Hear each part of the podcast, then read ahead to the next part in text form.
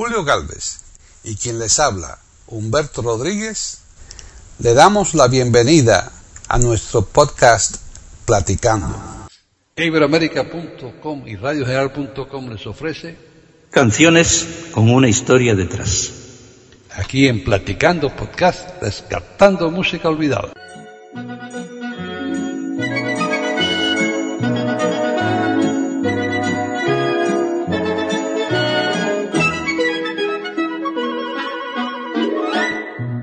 Fleuriront les lilas blancs près de la parraine de nos gens. Nous irons ensemble sous l'homme qui tremble le long des chemins qui nous rassemblent.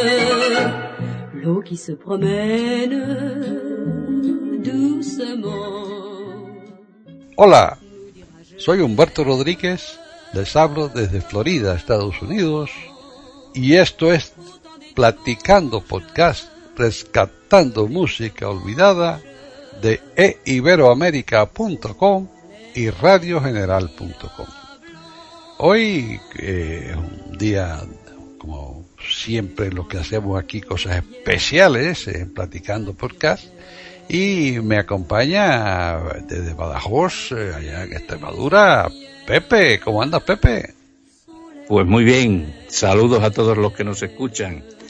Que estamos aquí disfrutando en esta parte, en esta latitud de un veranito que parece ser que en Badajoz, en Extremadura, eh, ha empezado a refrescar. No tenemos brisas de palmera, pero bueno, ahí está la cuestión un poquito más fresco. Saludos a todos. Pues Pepe Rabanal, eh, como siempre, es un placer tenerte aquí. Nos tienes algo muy bueno preparado, ¿no? Según tengo entendido.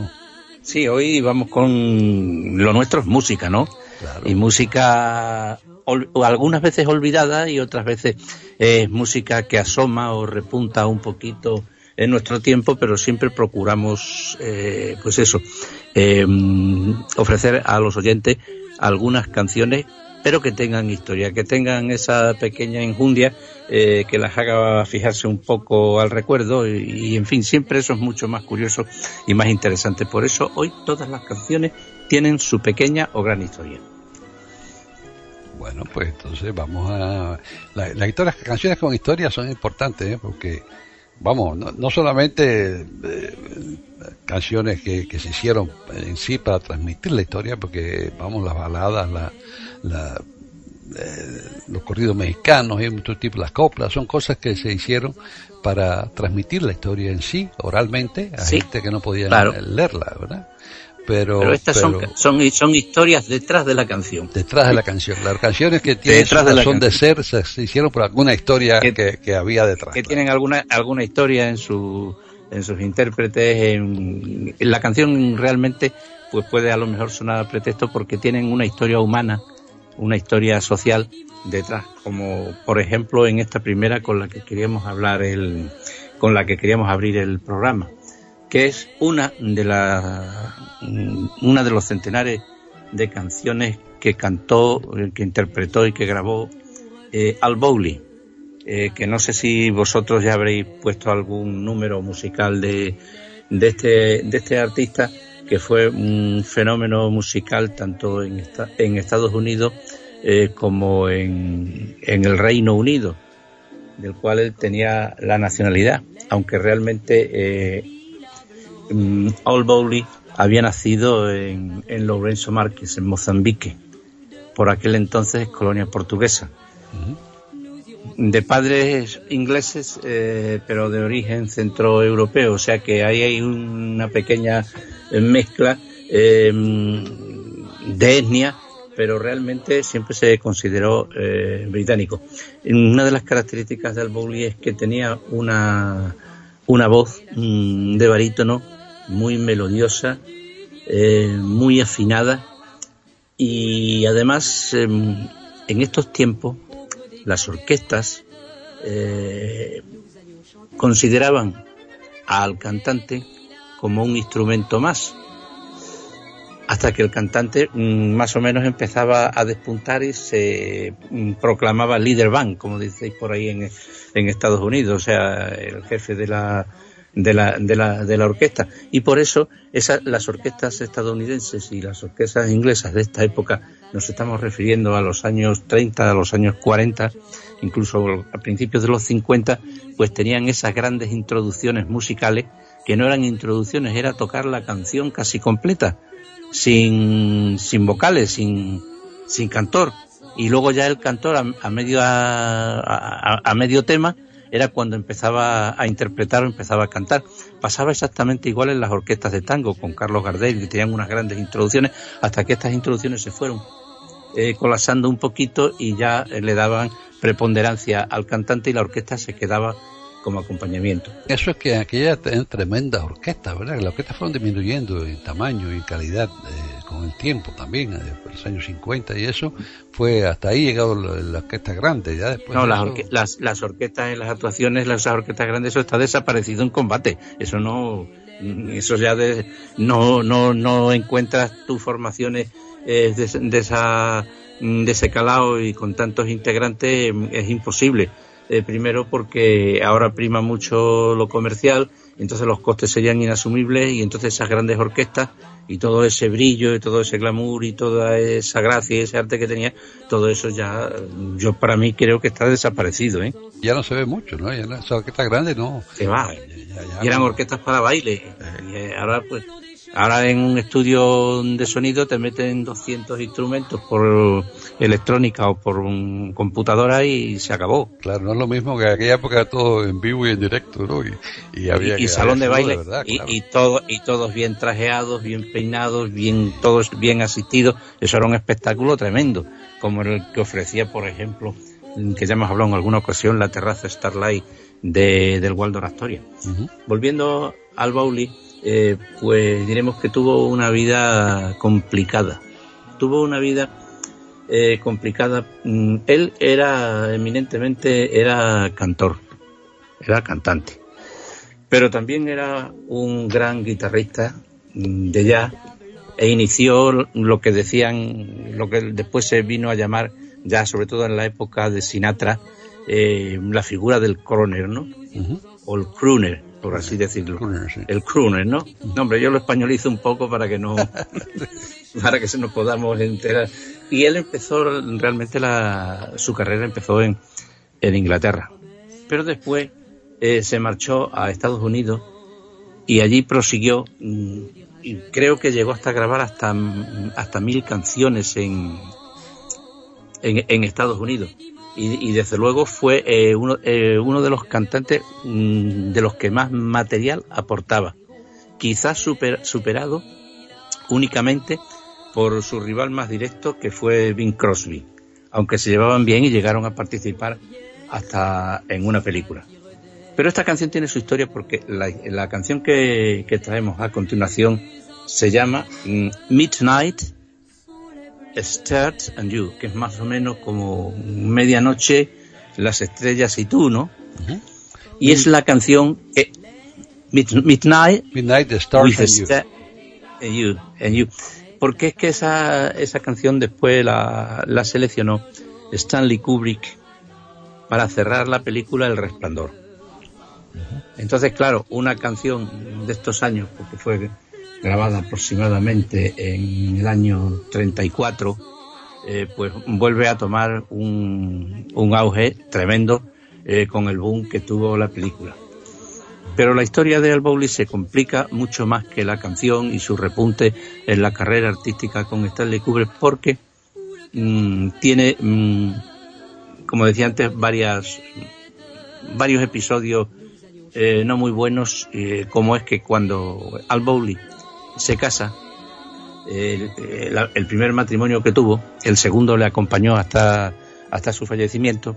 Cuando Al se casa, la misma noche de boda, eh, mientras él estaba cantando, porque aquí el trabajo en las orquestas era, era diario, estaba con una orquesta por la mañana y otra por la noche. Eh, esa es la misma noche de boda, cuando termina de cantar con la orquesta y se va para su casa, se ve a la mujer con otro. En la misma noche de boda. noche de boda, La misma noche, así que a las dos semanas eh, se, se divorciaron. Después Al Bowley tuvo también unos grandes problemas en, en la voz y la situación económica, a pesar del gran éxito que tenía, no debía ser muy bollante. O sea, tenían muchísimo éxito, pero yo creo que de dinero no se gana, no se ganaba como se gana en estos tiempos las grandes estrellas que han llegado al, a, la, a la cima de su arte. Porque tuvieron que hacer una colecta a los amigos para volver de Inglaterra a Estados Unidos para que le operaran un tumor que tenía benigno que tenía en la garganta, del cual nunca se recuperó del todo y siguió grabando más de 500 canciones eh, con la Fox y con la eh, orquesta de Ray Ray Noble en Inglaterra hasta su muerte. Tenía una especie de bolo en un teatro de Londres y él tenía la casa en, en las afueras de Londres y le ofrecieron esa noche que se quedara a pernoctar en, en Londres era el 17 de abril de 1941, pero él prefirió irse a casa. Entonces tomó el tren para ir a casa. Y ese tren fue torpedeado por un avión de la Luftwaffe y allí fue donde encontró la muerte al Bowley. Así que yo creo que la canción esta que hoy le rendimos como homenaje de a medianoche con las estrellas eh, y tú, y luego hice también una cita, ¿no? Yo creo que sería el mejor homenaje recordando una de las mejores voces que tuvieron las grandes orquestas de los años 30 y 40. Vamos a escucharlo entonces.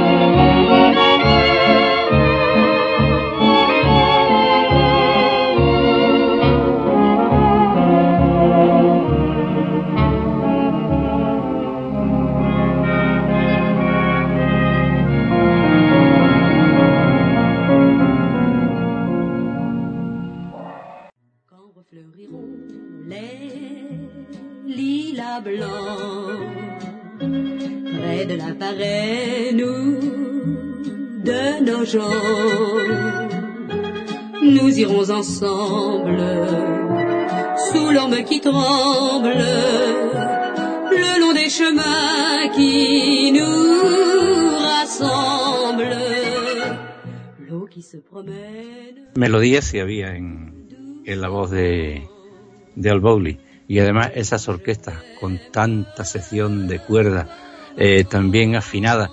Y además eh, esta canción es un slow lento, ¿no? Que es el típico para abrir el gran salón de baile, adornado de espejos, lámparas de araña, eh, con cristal de roca, eh, los caballeros con su smoking blanco, pajarita negra, y las señoras con aquellos vestidos tan elegantes de la época, que ya se fue. Eh, blanco, ya se fue. ahora que dices eso. En mi, en mi época, en mi época de juventud en La Habana, eh, vamos, eh, era típico la- las fiestas de 15, las quinceañeras, pues hacían fabulosas. 15. en- Fabulosas. En los clubes privados y eso, entonces pues eh, uno tenía, a veces era, bueno, a veces, vaya, a veces era un paquete en aquella época. Este, sí, a mí mi madre, por ejemplo, me- me- me- muchas veces me, me comprometía a bailar el- los 15 con fulano, Sí. con esto, con lo otro. Ah, los yo, fulanos se te tenía- y no tenías más remedio que no tenía más remedio que ir, ¿qué debo hacer? Pero era, era, sí porque en la- era en una, las fiestas de, de 15 son muy muy populares a- a- ahí en, en Cuba y también en México y en muchos países hispanoamericanos, ¿no? Bueno, en aquella época, hoy en día eso ya no existe, pero en aquella época er- eran unos, eran unos eventos grandes, era- era- eran, vamos, eh, eran producciones de baile, ¿eh? Había ensayos, había de todo, no era, no era una cosa así improvisada, ¿no?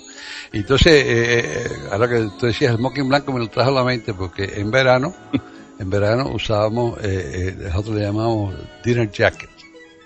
Era el pantalón de etiqueta con la camisa de etiqueta, pero el saco blanco. ¿verdad? Eh, eh, en invierno era el traje negro completo, era, eh, el smoking completo con ¿Tú sabes por qué?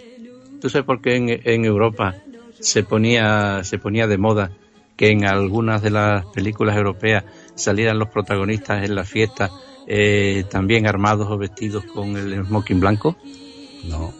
No era por el sentido ese eh, vuestro de tropical y tradición, no era simplemente para darle un toque de distinción a las películas Ajá. de gran presupuesto y en las de poco presupuesto, como eran las italianas del neorrealismo italiano de Vittorio De Sica y demás, para darle un toque de distinción y de y indicar en la película que la familia donde se desarrollaba la acción era una familia acomodada, ponían un teléfono de color blanco.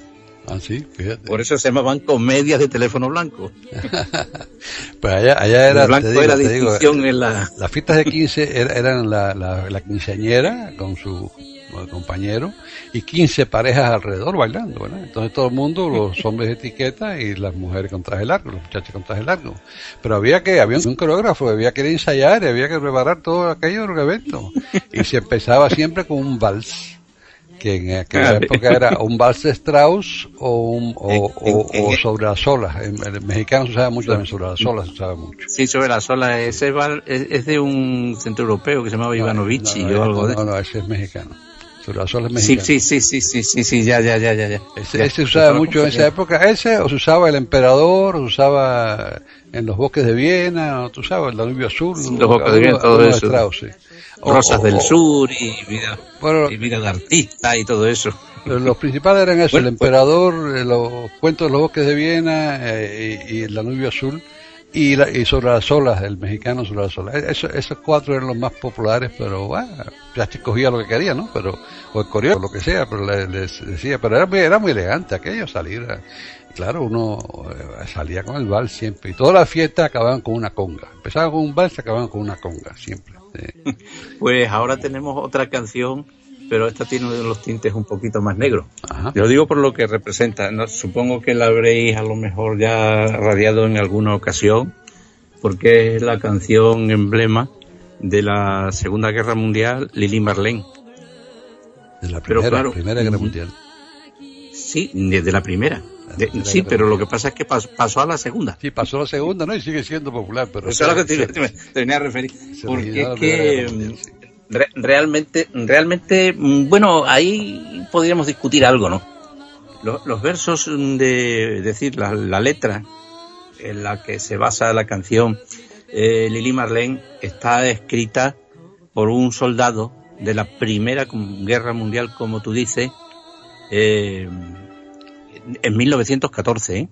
1914, eh, bueno, a lo mejor se escribió en el 15, pero después el compositor mm, Norbert Schulz, que es el autor de la música, la, la recoge del, del, poema del soldado de la guerra del, de la guerra del 14 de la primera y le pone música y a lo que voy y eso pasa a los frentes de ambos bandos en la Segunda Guerra Mundial. ¿Sabes de dónde se vuelve, de dónde sale la popularidad, de dónde se vuelve popular esa canción, de verdad? ¿De dónde se volvió de verdad popular?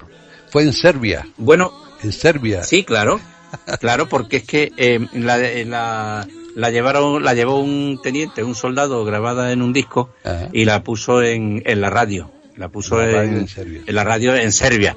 ¿Y qué ocurrió? Pues simplemente que eh, aquella canción tuvo muchísimo muchísimo éxito y parece ser que al ministro de Prensa y Propaganda del Tercer Reich, el... Himmler, sí. Eh, no, Joseph Goebbels, Goebbels era el que llevaba el tema. La, Goebbels, Goebbels la, la, prohibió. La prohibió. Pero aún así, desobedeciendo las órdenes del ministro, la, la canción en el frente serbio se siguió poniendo por las tropas alemanas. Estamos refiriendo entre los alemanes. Y como las emisoras que tenían eran muy potentes, pasaron al bando aliado. Sí, Pasó la canción. Y allí también la adoptaron. Entonces aquello fue un, un boom tremendo. Y claro, decir eh, que la canción Lili Marlene eh, de la Primera Guerra Mundial, pues por supuesto, porque fue el soldado de apellido Leipzig el que escribió el, poema, que por cierto, mm, mm, creo recordar haber leído, estoy citando de memoria, creo recordar que esta mm, canción, la letra tal como está en, alemán, eh, después de la Primera Guerra Mundial, el soldado Leip la publicó en una colección de relatos y de poemas, que fue donde la, la leyó, la, donde la encontró Schulz que fue el que le puso después la música. Que Schulz en aquella época ya era un compositor reconocido, que había tenido muchísimos éxitos, también como director de banda y demás, ¿no? Entonces, claro, desde 1914, después llega la Segunda Guerra Mundial, primero el Frente Serbio, después del, eh, y además en el Frente Serbio la dedicaban, ¿sabes a quién? Eh, los soldados alemanes a los que estaban luchando en el norte de África con el general Rommel. Ajá y, a, partir de ahí, porque la potencia por lo visto de las, de las emisoras era tremenda, ¿eh? Entonces, claro, saltó de un lado a otro y la canción signó bandera, cada uno la tenía eh, de su lado y lo que es y lo que es más raro, que ningún bando le cambió la letra. Sí. Y a Goebbels no, a, no le gustaba eh, porque la, canta la historia de un soldado que se va para la Primera Guerra Mundial, no para el frente, y se despide de, de la novia eh, bajo una farola eh, y mm, que es la hija de un ferretero y claro pues aquello tiene un sentido romántico y, y bobalicón por así decirlo en el, en el pensar de los jerarcas nazis y claro aquello mm, decía Goebbels que no le, no le iba a levantar el ánimo a las tropas por eso la prohibió aunque no le hicieron ni caso no sí.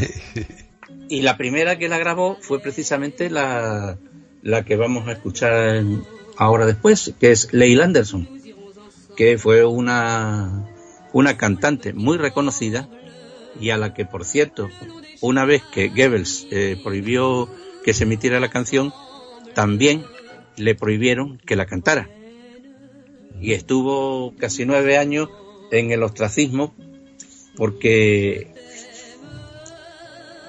ella muere, ella llega hasta, el hasta 1972 y durante mucho tiempo no, no volvió a cantar la canción de Lili Marlene, que luego se hizo muy popular mm, por la versión de Marlene Dietrich, que fue la pilló, pero no fue, eh, no fue la, la, intérprete original. La intérprete original fue Leigh, Leigh Anderson. Ya tú eso, y eso lo aprendí ahora porque eso no lo sabía. Siempre se aprende algo contigo. Ah, pues mira, fíjate, ya te has cogido, ya has cogido la nota, ¿no? Siempre se aprende algo contigo, claro.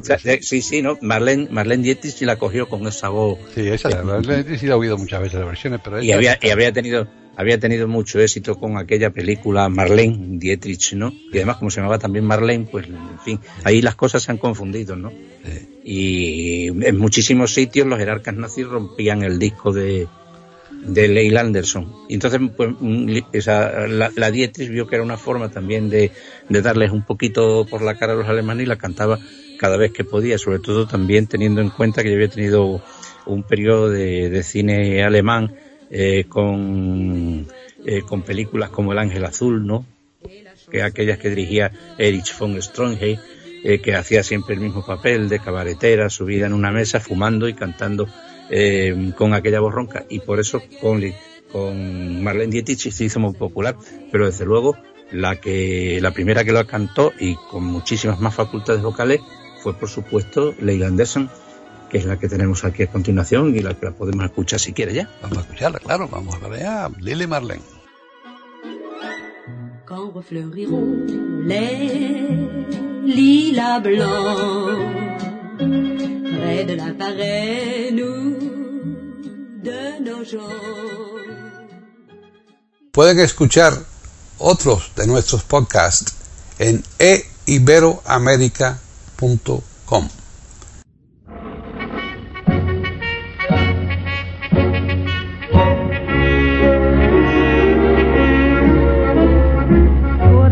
Kaserne vor dem großen Tor stand eine Laterne und steht sie noch davor. So wollen wir uns da wiedersehen. Bei der Laterne wollen wir stehen, wie ein Lili Marleen, wie ein Lili Marleen.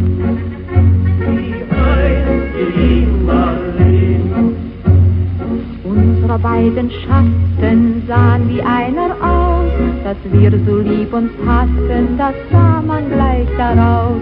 Und alle Leute sollen es sehen, wenn wir bei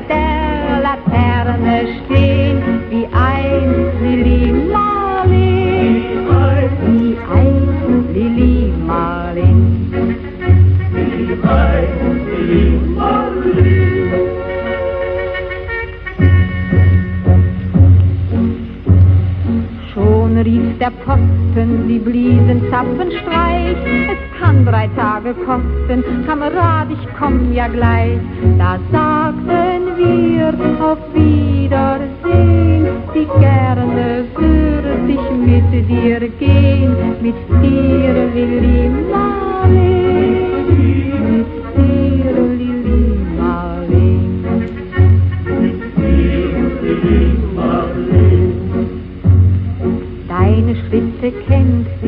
sie, deinen schönen Gang. Alle Abend brennt sie, doch mich vergaß sie lang. Und sollte mir ein Leid geschehen, wer wird bei der Laterne stehen? Mit dir, Lili Marleen, mit dir, Lili Marleen. Mit dir, Lili Marleen. Aus dem stillen Raume, aus der Erde Grund, hebt mich wie im Traume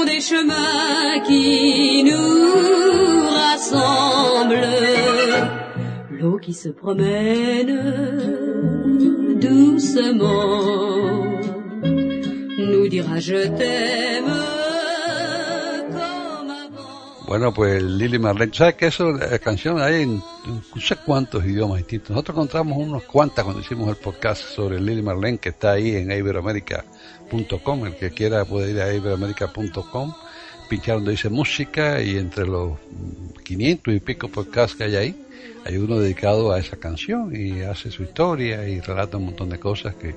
La hemos dejado con un dato, con un dato nuevo. Claro, una versión nueva que no está ahí, ¿eh? ¿Qué- ¿Y qué tenemos ahora? Bueno, pues ahora eh, tenemos una cosa muy curiosa. Eh, yo sabía que mm, cuando en 1922 el arqueólogo inglés, bajo el patrocinio de Lord Carnarvon, eh, descubre la tumba del faraón Tutankamón, eh, pues eh, se establece en Europa y en América lo que se llamó aquí en España la tutankamonía, ¿no? perdón, que me he liado, ¿no? No, es decir, es la moda o la, o, o la fiebre por, Tutan, por Tutankamón, ¿no? Y se hicieron vestidos eh, inspirándose en los colores de, de la tumba, en las diademas que se habían, en fin, la gente como eh, que se habían sacado eh, del enterramiento de, de la tumba de Tutankamón y en fin, los industriales como siempre estaban pues un poquito como ahora, ¿no? Haciendo merchandising de cualquier cosa que y se vendió muy bien la la, la moda Tutankamón en Europa y en Estados Unidos y yo creo que en el mundo entero. Lo que yo no sabía y me la encontré el otro día, digo, pues mira, la voy a la voy a recoger para el programa, era que eh, Carlos Gardel había grabado una, una canción eh, dedicada a Tutankamón, pero más que a Tutankamón, sino a criticar con un poquito eh, de gracia la, la moda de la señora por todo lo egipcio, lo que la fiebre que despertó en Europa y en Estados Unidos eh, la, la, fi- la figura del, del faraón. Y esta canción está considerada como lo que se llamaba un camel trot. Al principio mm, yo recordaba haber oído a, a mi padre eh, que en su juventud pues tocaban eh, o interpretaban con la orquestina lo que ellos decían canciones de paso de camello. Lo mismo que el foxtrot, si lo traducimos literalmente, es el paso de zorro, ¿no? Quizás porque se, no sé, eh, o porque lo hicieron así como nombre comercial, había también otro otro baile, otra danza que se llamaba el camel trot o paso de camello. Y esta mm, que canta eh, Carlos Gardel, que es una cosa insólita, porque mm, la verdad yo no creo que Carlos Gardel haya tenido mm, incursiones en la música de esta naturaleza, yo creo que, que pocas. Es, que más, no incluso- claro, que trascendió de él fue el tango. El resto no. que puede haber cantado muchas cosas que no trascendieron también, y esta se una de ellas, ¿no? Sí, y además eh, tiene también, Carlos Gardel tiene mm, dos, mm, otra, otra historia por ahí, y es que intentaron que cantara en inglés. Y entonces, pues parece ser que lo intentó, ¿no? Cuando hizo el tango en Broadway y todo eso. Parece ser que lo intentó, mm, pero eso no llegó a, a, a publicarse comercialmente, aunque sí quedaron unas matrices eh, grabadas y se perdieron en los archivos de, de la voz de su amo. Bueno, no, perdón, la RCA Víctor, que era con la que grababa eh, Gardel. Y hace mm, cuestión de unos 15 o 16 años, eh, un presentador o locutor argentino las encontró, ¿no? Y, en fin, está como curiosidad, ¿no? Y canta ahí unos fragmentos muy poquitos en, en inglés. En una de las películas canta una J aragonesa, en la película Tango Bar, pero una cosita así muy y yo creo que esas son de las pocas incursiones raras que se apartó él del tango. Y este es, bueno, pues vamos a escuchar a, al amigo Tutankamón en la voz de Carlos Gardel y sus guitarras.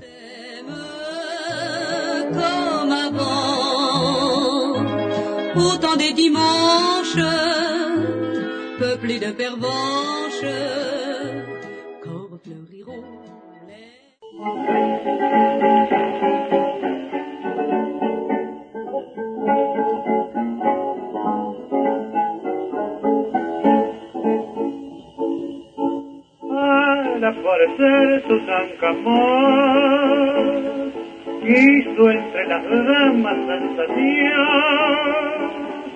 que hasta la moda toma con soda al pobre faraón. No sé si en China un industrial medio rano, cuando la momia padeció a un pintamonas contrato de colorinches del pintor y su arabesco se arde por los chabacanos hizo furor y fama y plata ganó el labrador.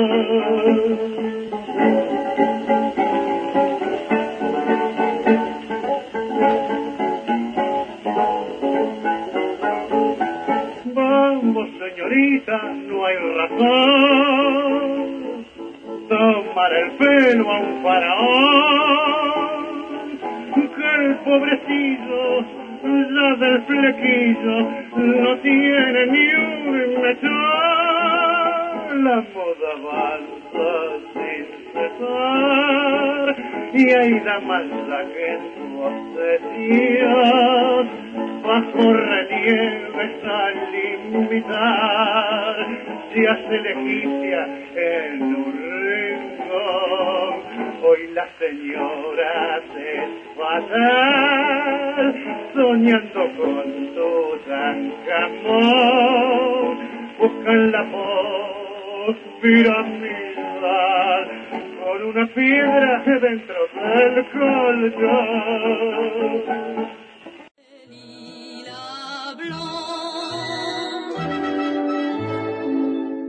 Les chansons reviennent à tire-d'aile et les plus anciennes sont les plus belles.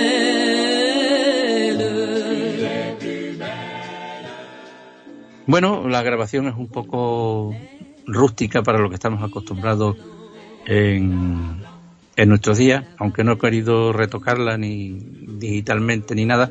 Eh, las guitarras se oyen como pueden en estas grabaciones, eh, porque mm, si hay algún eh, instrumento difícil de, de grabar eh, con unos medios tan rudimentarios como eran los que se utilizaban en la época de Gardel, es la guitarra. La voz sí, porque tienen como más inflexiones o no sé, pero la guitarra era súper difícil grabarla. Lo mismo pasaba también en las grabaciones de flamenco.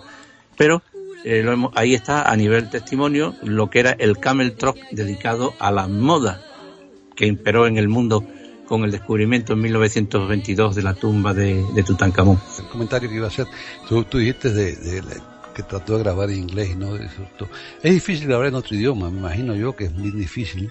Eh, Enrique, Enrico Caruso es una, un ejemplo, ¿verdad? Enrico Caruso grabó en inglés, pero, pero no, no creo que es la misma calidad cuando graba en inglés que cuando grabó en español, ¿verdad? Y yo creo que poca gente logran hacer eso, pero uno que sale, Pero que viene a la mente así No, como, pero- como excepción. el, el- el- el problema está en otra, el problema está en otro lado, ¿sabe?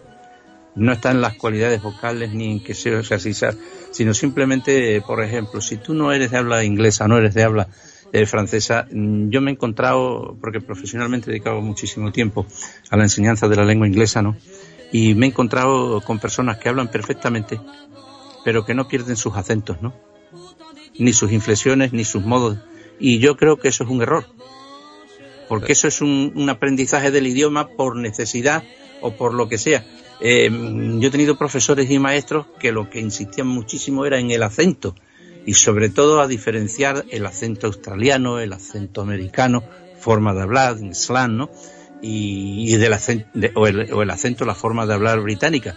Y cuando tú mm, dominas el acento, sí hay personas que pueden cantar perfectamente sin perder ninguna calidad vocal. Lo que pasa es que que, que canta con un acento deficiente o, perdón, mm, o no bien pillado, entonces se nota mucho. lo que te iba a decir, hay una excepción, una, la- lo que, esa regla te- que te dije yo, que pensé yo por lo menos. Hay una excepción que es notable, creo yo, y esa es Nat King Cole. Nat King Cole cantó en español y grabó en español y se le entendía cada sílaba mejor que a mucha gente que habla español y no hablaba ni papa de español. Era todo imitando el su- sonido. Él no entendía Eh, lo que estaba diciendo. ¿Y tú, sa- ¿Y tú sabes por qué?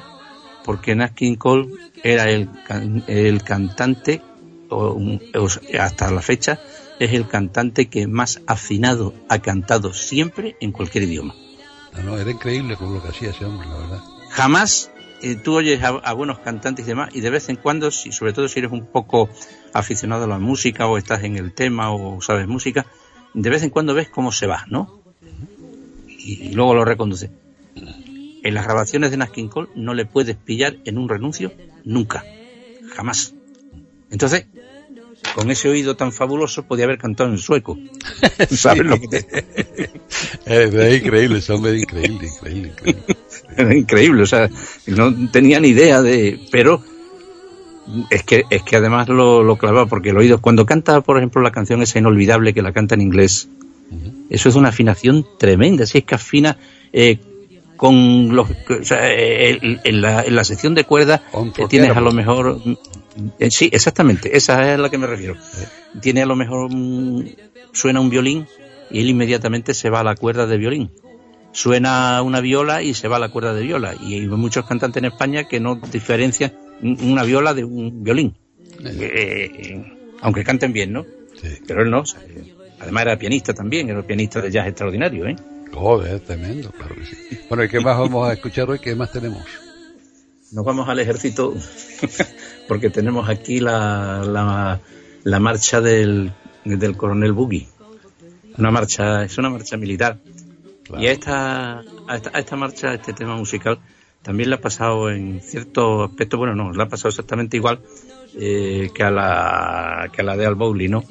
Eh, que la retomó, la repescó la película El puente sobre el río Kwai, ya en los años 50 aunque el- la marcha del coronel Boogie pues también está compuesta eh, por un teniente de apellido Ricketts, pero que lo, fir- lo firmó con un seudónimo eh, Alford y la escribe en 1914.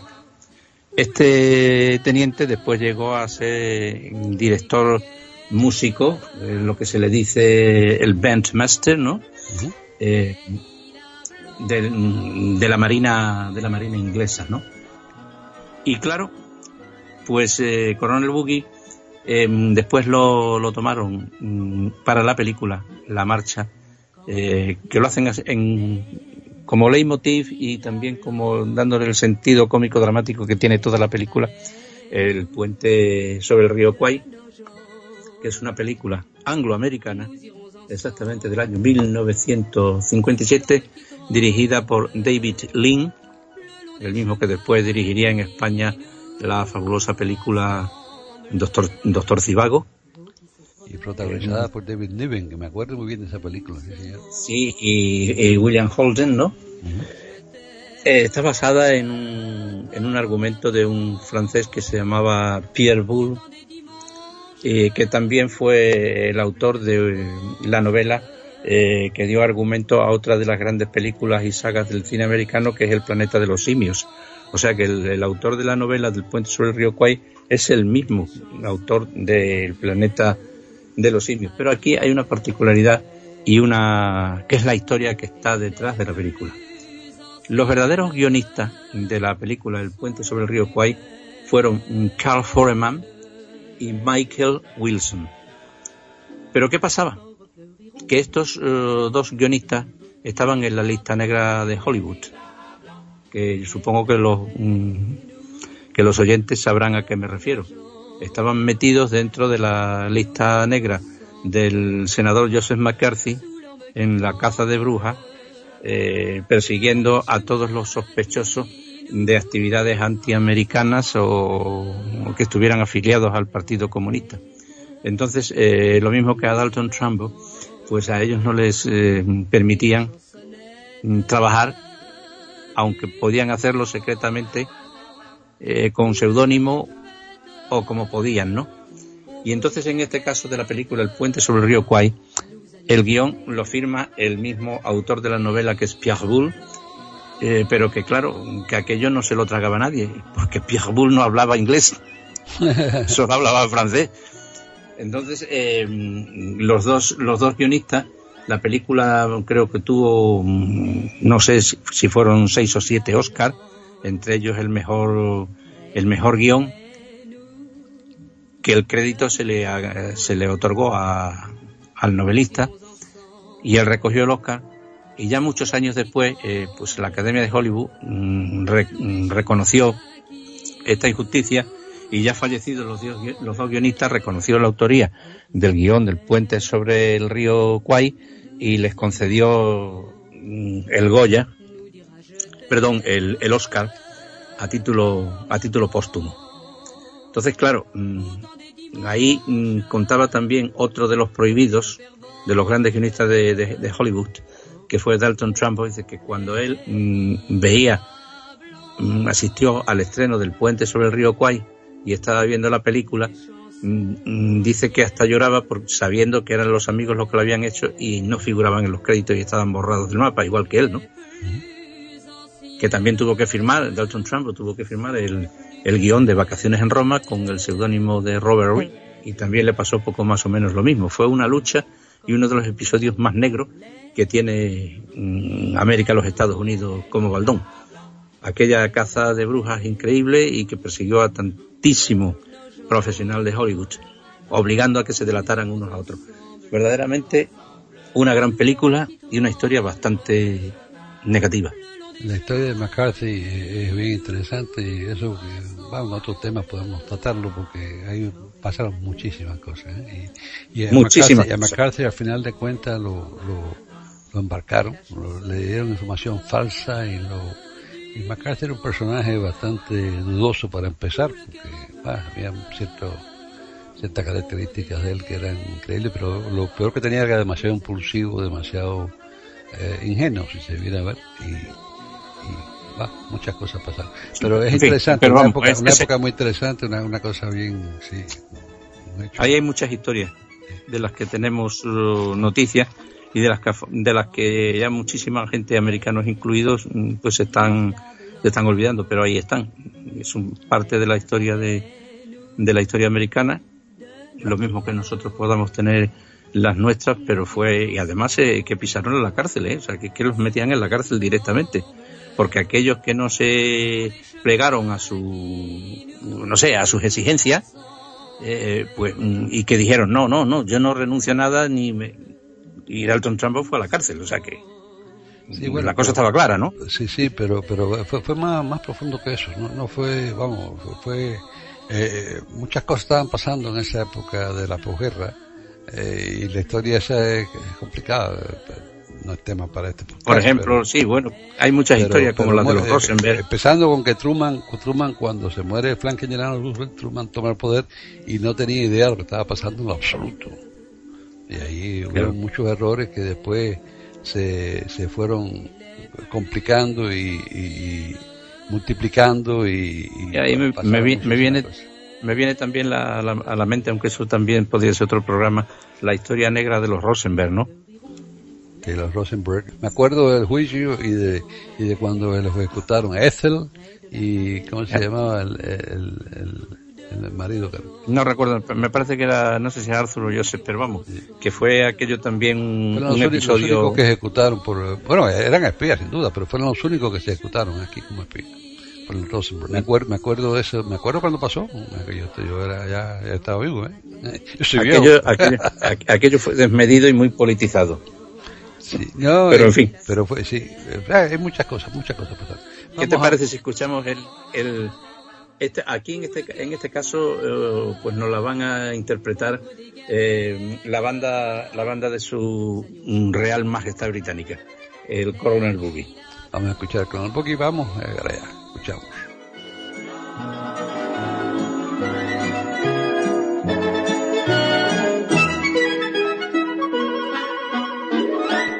Quand refleuriront les lilas blancs.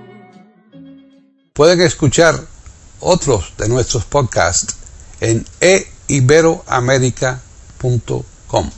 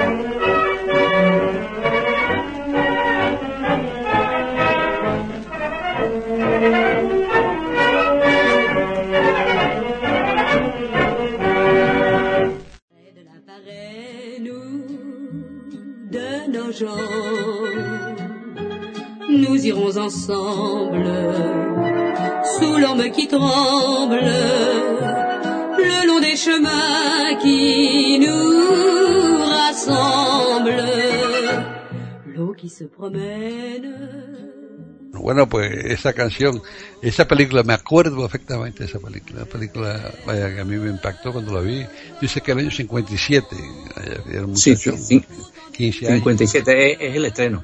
Pero este 15 años. Quizás lo mejor- no, en, en quizás Cuba, lo en mejor Cuba la- se estrenaban la las películas después. al mismo tiempo que aquí, en esa época, y esa la vi yo de estrenarse, estoy seguro, porque yo, yo estaba siempre en la casa de las películas que se estrenaban. Aquí, Y- y aquí en esa- esa época ya era un poco. Yo creo que, que se estrenó en España un- algunos años después. Ya debe ser por el 60 o así, más o menos. En en Cuba se estrenaba en aquella época al mismo tiempo que en Estados Unidos y se hacían las películas, las películas americanas, eh, diferente en España también que en España, yo sé. Eh, las películas americanas en Cuba se estrenaban, pero en, en- en inglés, con, con subtítulos en español. No eran dobladas, nunca se doblaron. Eh, entonces, pues, vamos, uno estaba, había un- unos cuantos cines en La Habana, un, un montón de ellos, que estrenaban películas, tenían contratos con distintas compañías americanas y, y estrenaban al mismo tiempo que aquí, era parte de las cadenas de los cines americanos. Y entonces, pues, estrenaban al mismo tiempo que aquí, uno iba, casi siempre los jueves estrenaban películas, uno iba el jueves a ver qué película estrenaba esta semana y iba y, Aquí, ma- aquí más tarde, porque vosotros erais casi el, el portón o la puerta de entrada de Estados Unidos y claro, pues tenía que venir por ahí, ¿no? claro. Lógicamente. Pero ustedes las doblaban también, tenían que doblarlas. Aquí no, aquí se hacían con subtítulos, ¿verdad? En Cuba se hacían con subtítulos. Aquí se, No se doblaban. aquí se han doblado siempre y se siguen doblando con un plantel de actores de doblaje mm, los mejores del mundo, ¿eh? Sí, yo sé que son buenos, sí. Son, son buenos, ¿no? O sea, eh, no sé si es mejor o, o es peor, pero aquí los... Es más, eh, estoy completa, eh, tengo, tengo datos recientes de que muchísimas eh, compañías de Hollywood, cuando eh, lanzan sus mm, películas, quieren que a los actores les doble el mismo, a ser posible, el mismo Sí, claro. actor de doblaje la, en España, español. La, la gente acostumbra las voces, por supuesto, eso, claro. Y eso, eso me imagino que es a lo que uno se acostumbra, ¿verdad? Yo, yo como de muchacho siempre estaba acostumbrado a leer los subtítulos, pues yo me acostumbré a eso y a oír las voces de los, de los actores originales, ¿verdad? O sea, la voz de John Wayne, por ejemplo, es inconfundible. Yo lo he doblada por otra persona, pues eso era una cosa, vamos. Pero, pero es cuestión de, imagino que lo uno se acostumbre de muchacho, lo uno se acostumbra a hacer. Bueno, ¿y qué En más fin. tenemos, Pepe? ¿Qué más tenemos por ahí?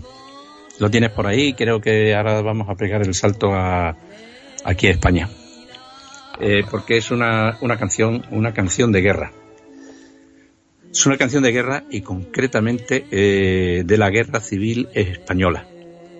Se llama En el frente de Gandesa y en esta ocasión mm, la canta uno de los más reconocidos. Es una canción, por supuesto, anónima, es una canción, es una canción popular. Eh, uno de los más reconocidos folcloristas que tenemos aquí en España, eh, que es Joaquín Díaz, que ha hecho una labor impresionante de recogida de, romances, de canciones populares de todo tipo a lo largo mm, de décadas y llegando a, a conformar uno de los museos etnológicos antropológicos eh, mejores de España. Y él además es un gran guitarrista y tiene una voz extraordinaria. En el frente de Gandesa, Gandesa es un pueblo español de la provincia de Tarragona, donde se dio una cruenta batalla entre el bando nacional y el bando republicano en, mil, en, los primeros días de agosto de 1938. Y esa batalla ya supone el inicio de lo que es el fin mm, de la guerra civil en España. Con estas canciones de Frentes Guerreros, lo mismo que con la de Lili Marlene que habíamos estado, que hemos estado hablando hace un momento, eh, pues resulta eh, que mm, ambos bandos la adoptaban. Lo que pasa es que eh, cada bando le cambiaba la letra arrimando el ascua a su sardina. O sea que no es la misma letra la que te va a cantar el bando republicano que la que te va a cantar el bando, el bando nacional, pero le gustaba la canción y tenía que ser esa, ¿no? Entonces aquí, bueno, la, la letra española está, eh, mm, surge de, la, de las tropas nacionales y dice, si me quieres escribir, ya sabes mi paradero. En el frente de Gandesa, primera línea de fuego. Y luego cuenta que en el frente de Gandesa hay una fonda, una fonda figurada. La fonda es el frente de batallas y los tiros, ¿no? Dice, a la puerta de la fonda hay un moro mohamed. Porque, claro, eh, como las tropas eh, nacionales eh, vinieron principalmente de, África, pues vinieron la, los ejércitos regulares que trajo, que trajo Franco de, de marroquíes, ¿no? Que además eran, eran temidos por los salvajes que eran y lo duros que eran en el combate. Y si este moro Mohamed de primer plato te sirve eh, granadas rompedoras y de segundo metralla, ¿no? Y entonces esa es, esa es la, el frente de Gandesa. Pero dejémoslo porque además es el mismo Joaquín Díaz el que hace la presentación porque es una grabación en directo. Vamos a escucharla.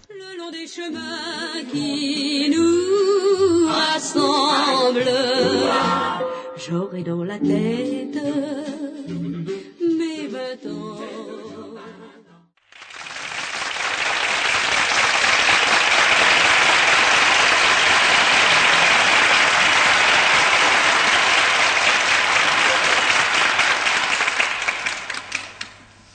Gandesa es un pequeño pueblo español eh, que fue escenario en los primeros días de agosto del año 38 de una cruenta batalla que sería el principio del fin de nuestra guerra civil.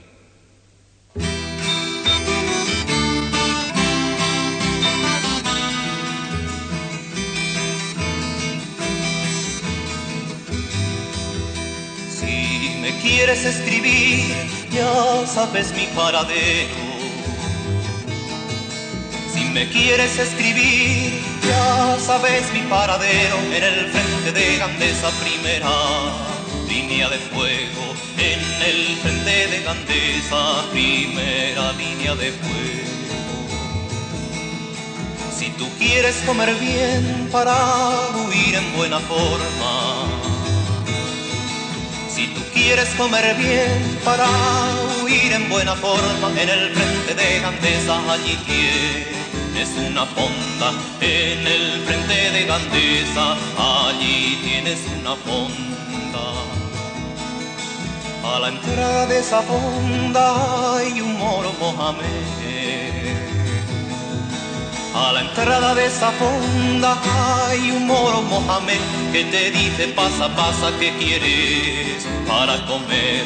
Que te dice pasa, pasa, ¿qué quieres para comer? El primer plato que te dan son granadas rompedoras.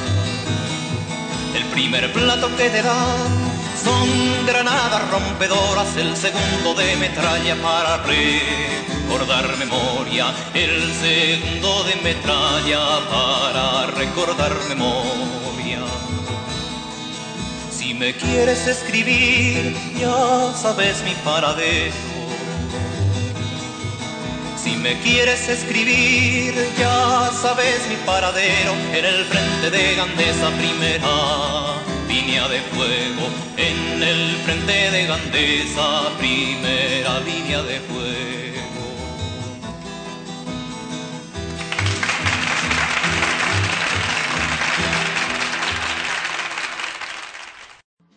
La chansonnette du vieux où le cœur en fête, au creux des guinguettes, nous allions chanter les lilas blancs.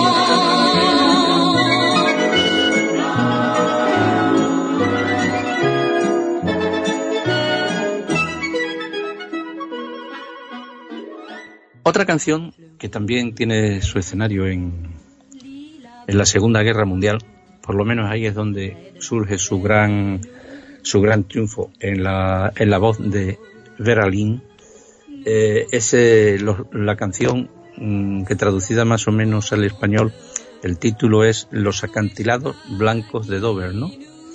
Porque eh, cuando vas llegando a, a Inglaterra, atravesando ya el, el canal de la Mancha, una vez rebasadas las islas eh, británicas del canal, ahí tuve la oportunidad de estar hace unos años, es un viaje recomendable, ¿eh?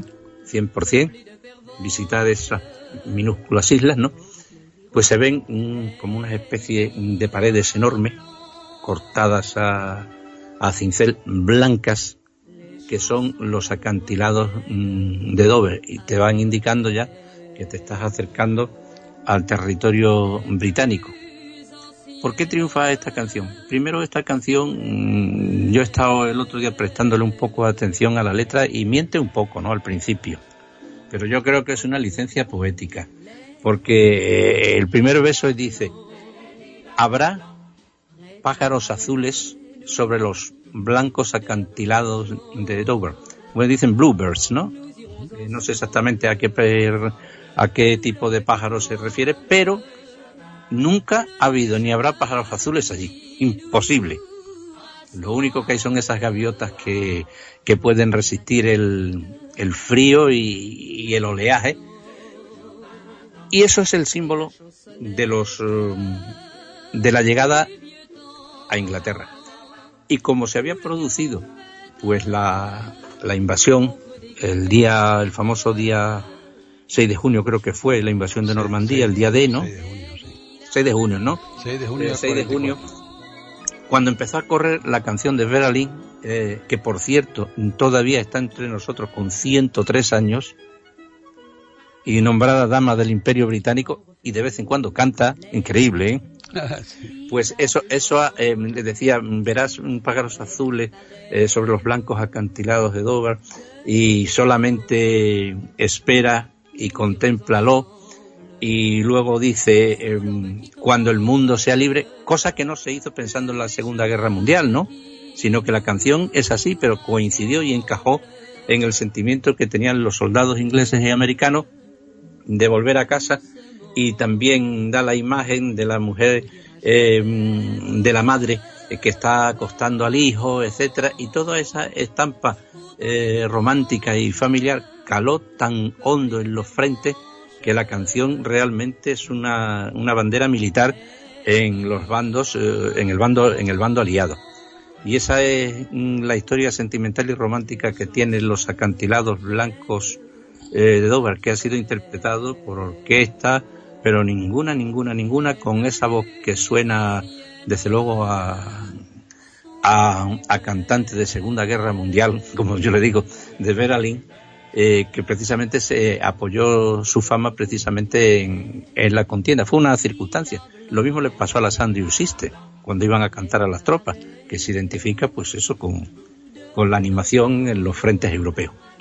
vamos a escucharlo. Vamos a escuchar a, a Berlín cantando The White Cliffs of Dover, pero después te voy a hacer un comentario sobre eso. Vamos a escucharlo primero.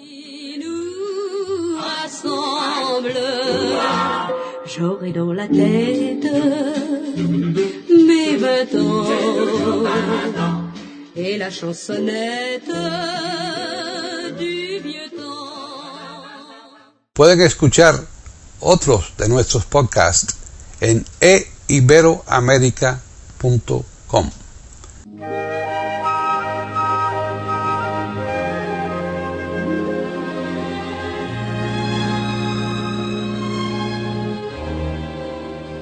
There'll be bluebirds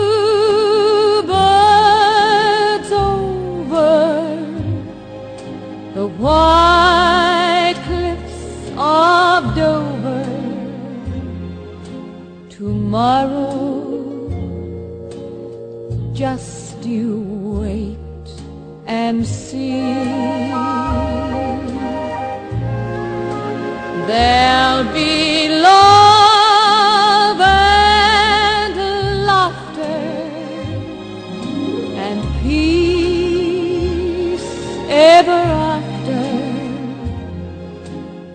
tomorrow when the world is free. The shepherd will tend his sheep. The valley will bloom again. And Jimmy will go to sleep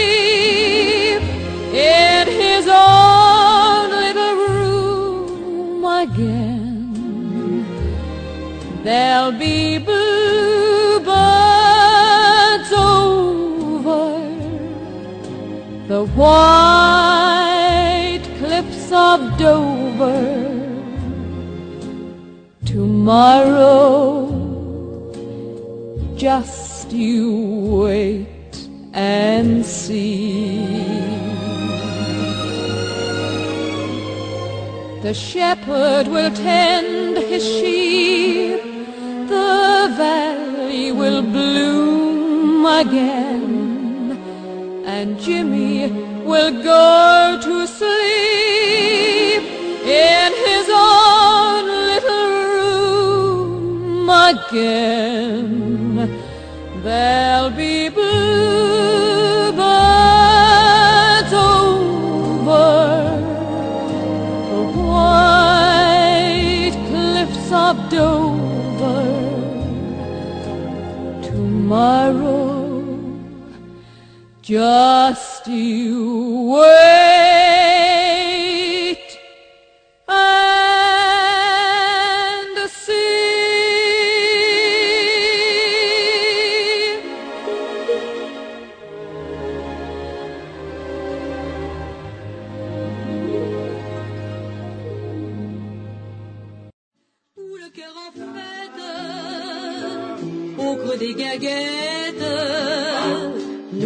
chanter les lilas blancs.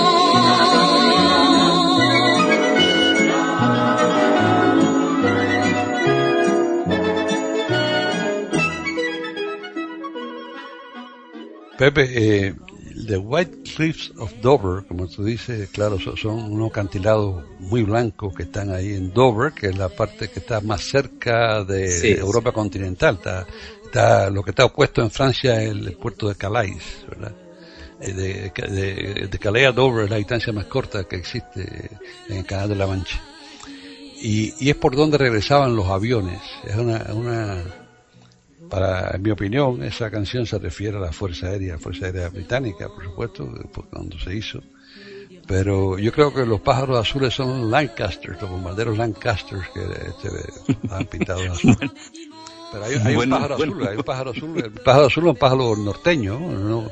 Eh, es un pájaro que existe aquí en Estados Unidos también, el Bluebird, le llaman. Bluebird, Bluebird, ¿no? Es un pájaro, un pájaro que es azul, sí. Pero, pero eh, yo- creo que en ese caso es una metáfora eh, refiriéndose a los Lancasters.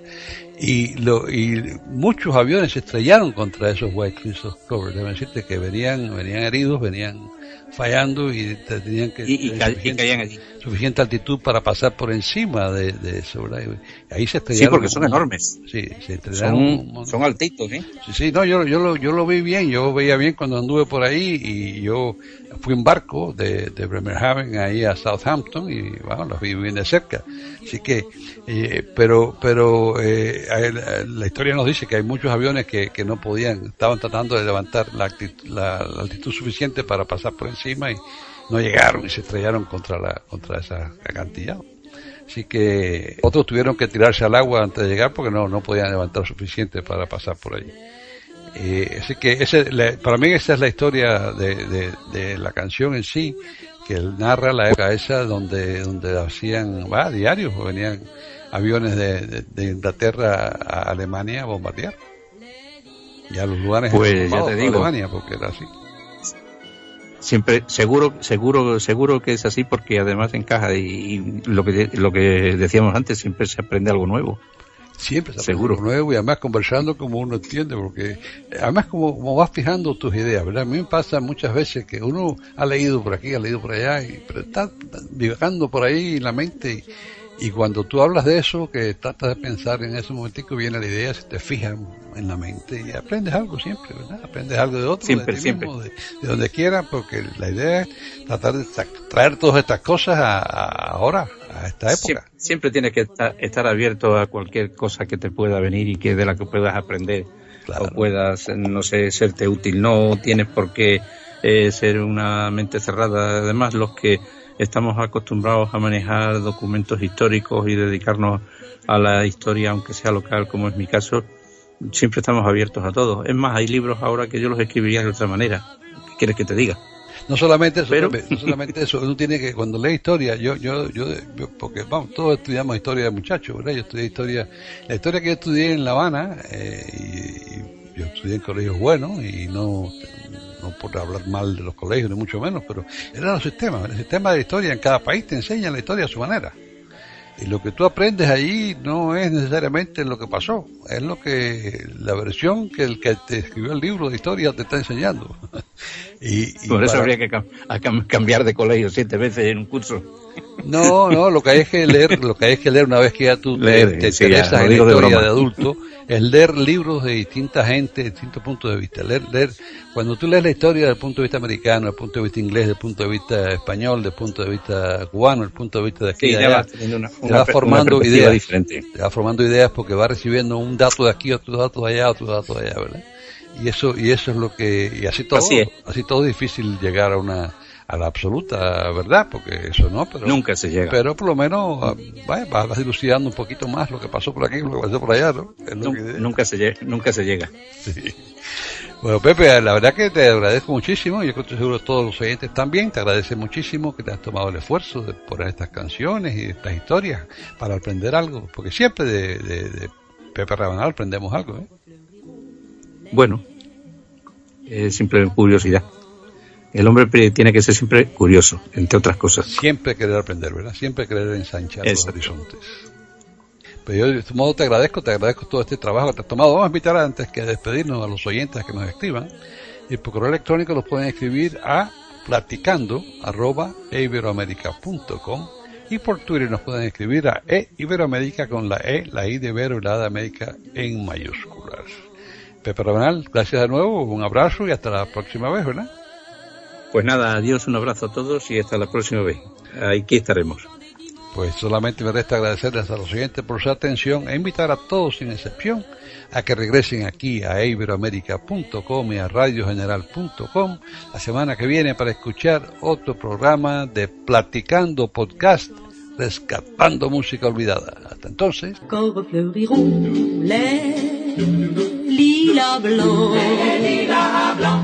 Près de la varenne ou de nos gens. Nous irons ensemble, sous l'orme qui tremble, le long des chemins qui nous rassemblent. J'aurai dans la tête mes vingt ans et la chansonnette du vieux temps où le cœur en fête au creux des gaguettes nous allions chanter les lilas blancs.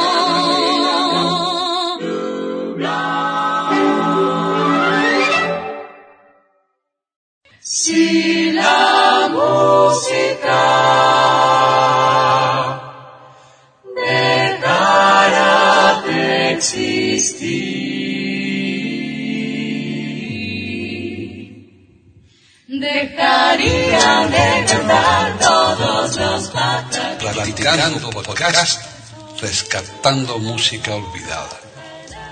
Aquí encontrarán compositores e intérpretes de antaño. Participación de oyentes que lo deseen, con creaciones propias o aquellas que quieran rescatar. Podcast dirigido por Paqui Sánchez Carvalho. Edición de audio a cargo del productor Julio Galvez Manríquez. Pueden escuchar otros de nuestros podcasts en http dos puntos, barra barra e iberoamerica.com. Pueden escribirnos por correo electrónico a platicando arroba e iberoamerica.com o por Twitter a e iberoamerica con la e, la i de Ibero y la a de América en mayúsculas. Solamente me resta agradecerles a todos su atención e invitarles a que regresen el próximo miércoles para escuchar otro programa de Platicando Podcast, rescatando música olvidada. Si la música